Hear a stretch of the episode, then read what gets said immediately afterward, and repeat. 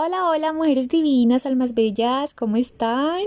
Estoy muy contenta de saludarlos, bienvenidos y gracias a todos por estar escuchando esta primera podcast. Me entusiasmo y nadie me calla.